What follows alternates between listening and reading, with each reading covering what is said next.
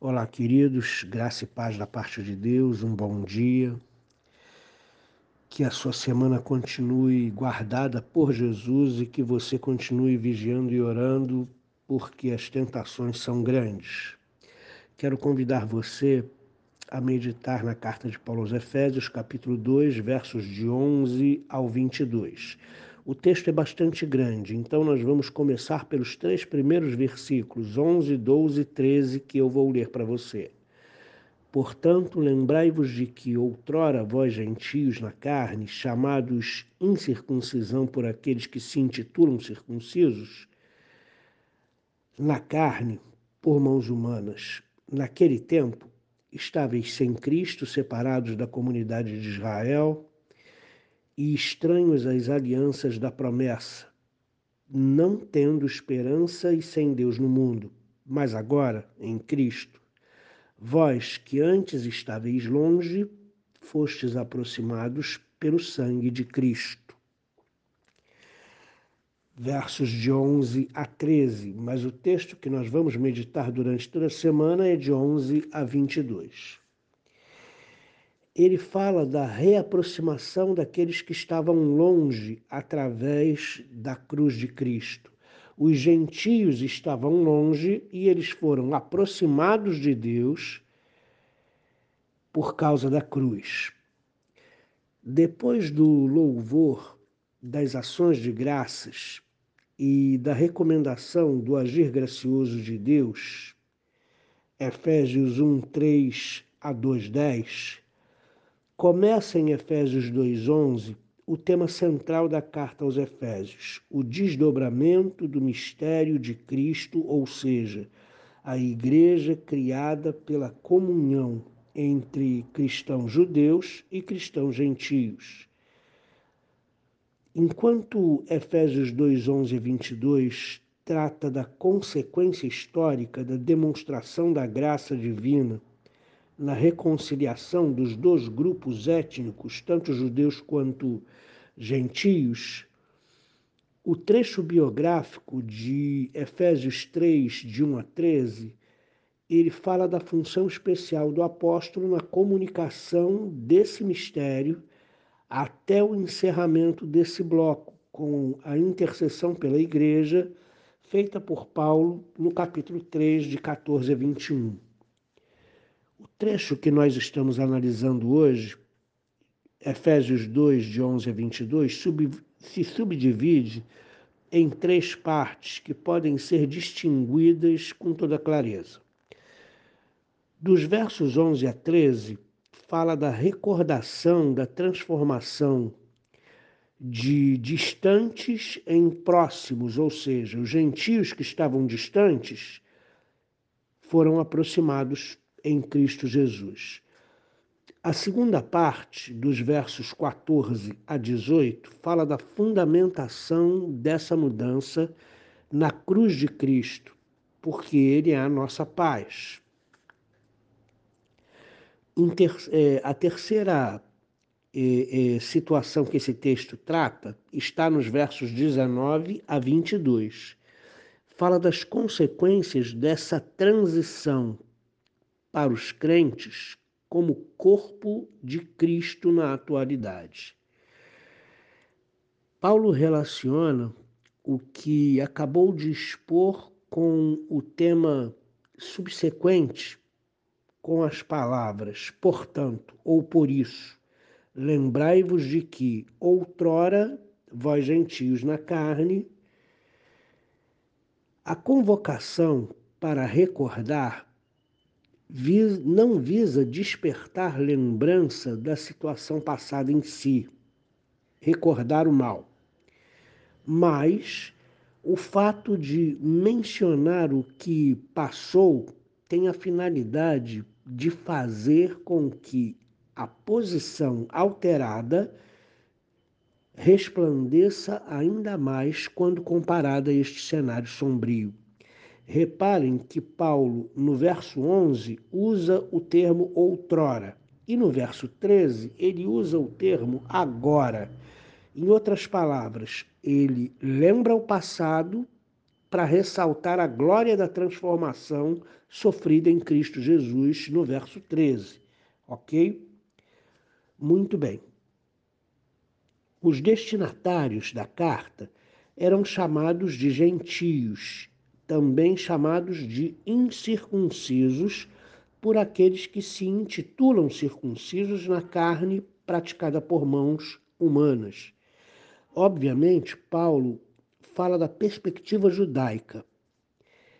É, são os judeus que chamam os cristãos gentios, nesta carta, de incircuncisos.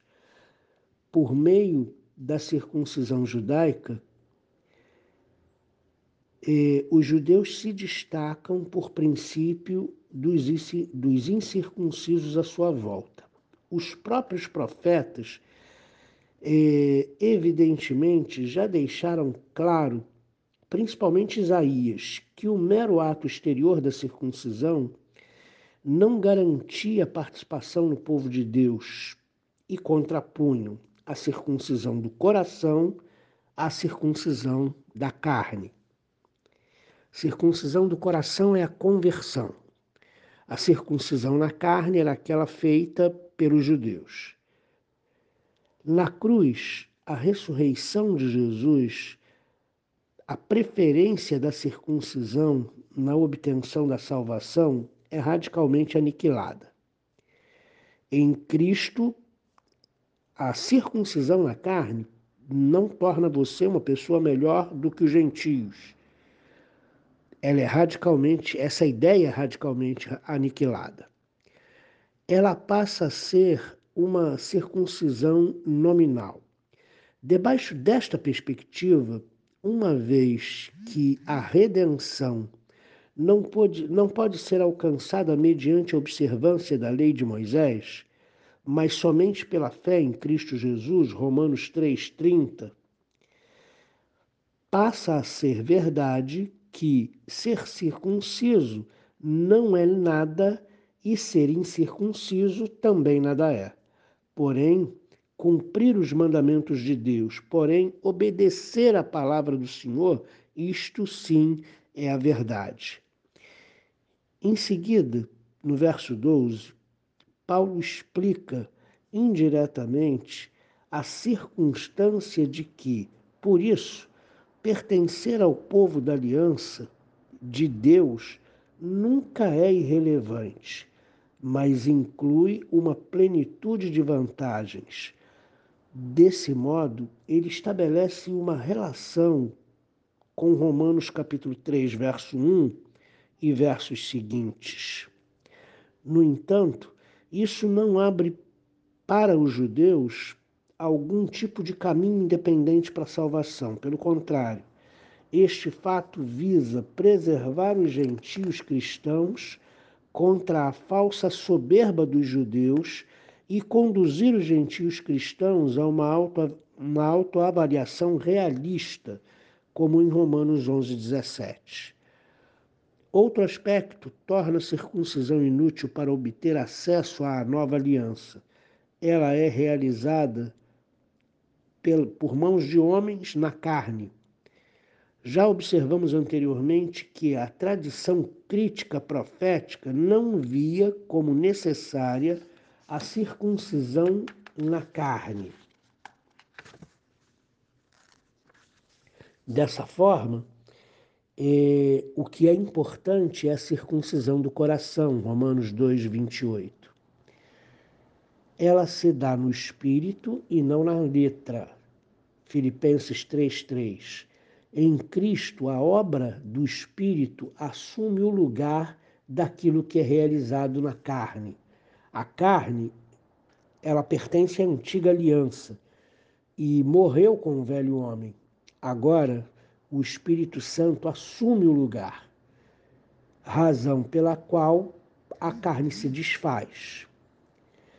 O ministério da letra que mata é substituído pelo serviço do Espírito que vivifica, 2 Coríntios capítulo 3, verso 6. Em substituição à circuncisão executada por mãos, os gentios cristãos experimentaram a circuncisão através de Cristo, que se, que se evidencia pelo abandono da natureza carnal. Nesse texto, Paulo vai pontuar que a natureza carnal precisa morrer e a evidência do início de uma nova vida em Cristo Jesus, olhando para o alto, tendo pensamentos de cima, sendo influenciados por Jesus e dirigidos pelo Espírito Santo, deve ser pontuada fundamentalmente. E a pergunta é: ainda temos alguma relação com o velho homem, com a carne? Ou o velho homem e a carne foram de fato extirpados da nossa vida na cruz do Calvário?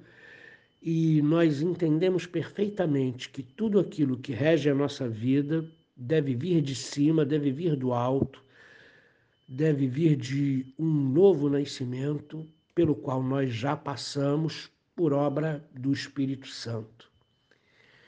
A nossa vida é dirigida por quê? Pelo velho homem, pela carne ou pelo Espírito de Deus? Medite nisso durante esse dia. Como a sua vida tem sido dirigida? Que tipo de fruto sua vida tem dado? Esses frutos são do velho homem ou esses frutos são da nova vida em Cristo Jesus, como deve ser. Deus te abençoe.